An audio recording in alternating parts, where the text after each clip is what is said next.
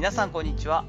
4月2日に最速で体が変わるシリ筋トレという本を出版したスポーツトレーナーの広田裕二です。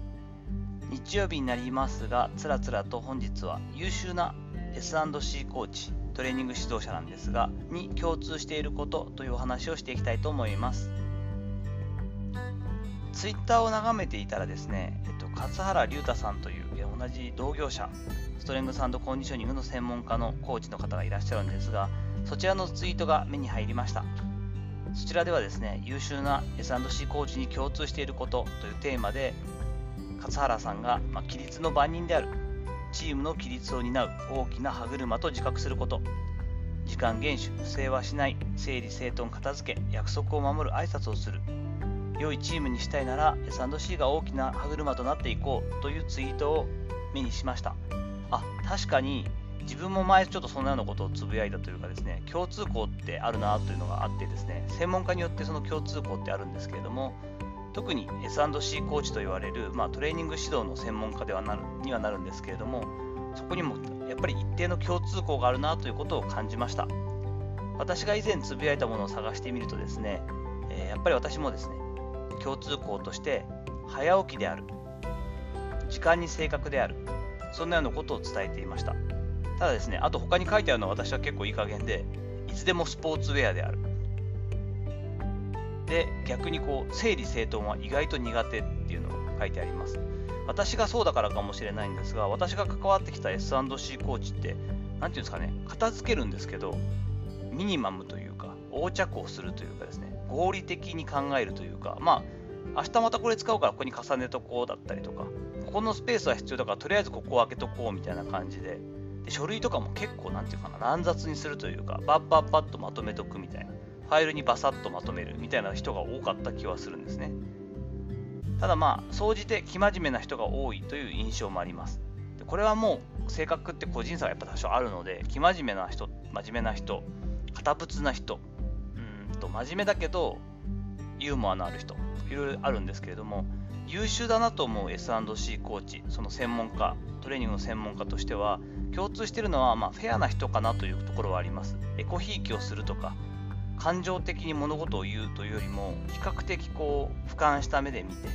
どの人に対してもどの立場の人に対しても一定の理解を示して自分の主張というのはどの立場の人に対してもしっかりと伝える。その上で受け入れるところは受け入れて断固拒否というかここはちょっとこうしたいんだって通すところは強ちょっと強引だけどコミュニケーションを取りながら通していくといった印象があります。あとですねこれ全然なんでかわかんないんですけど年を重ねるごとに細身になっていく S&C コーチが多い気がします。やはりこう自分の体をコントロールするというのがだんだん年々難しくなっていったり同じだけの筋肉量と脂肪量だと少し体を動かすということに関して感覚的にずれてきやすいからなんじゃないかとは思ってるんですね。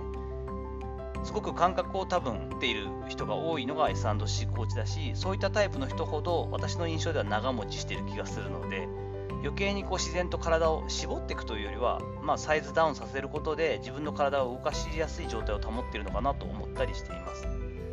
それに伴ってどっちかっていうとご本人はですねフィットネス寄りに熱心だなという印象があります。トレーニング皆さんする人がほとんどというか当たり前なんですがするんですけれども若い頃っていうのはどっちかというと筋トレとかですねガシガシこう重たいものを持つとか短い時間でギュッとやるものにこだわってた方たちが多かった印象ですが大体どの方も年を重ねると有酸素系であったりサーキットであったりあまり重たくないものを高回数やるといったようなフィットネスっぽいこうアプローチでご自身はトレーニングすることが多い気がしています。この辺に関してはなぜこんな共通項があるのか理由はわからないんですけれどももしこの放送を聞いてくださっている中でも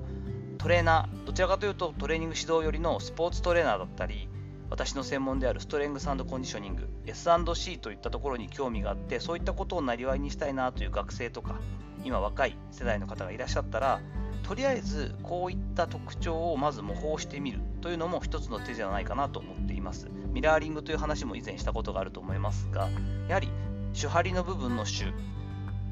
一般的に通用していたりこう仕事として成り立っている人たちの勤務的なというか職業的な特徴というのを真似していくというのは一定の効果があるしそれなりに自分がこう模倣していくことによって周りから見ても専門家らしく見えていくという効果もあると思うのでこういった特徴をつかんでおくというのは、まあ、どの職業に対してもそうなんですが大事なのかなと思ったりしています。さていかがだったでしょうか？本日は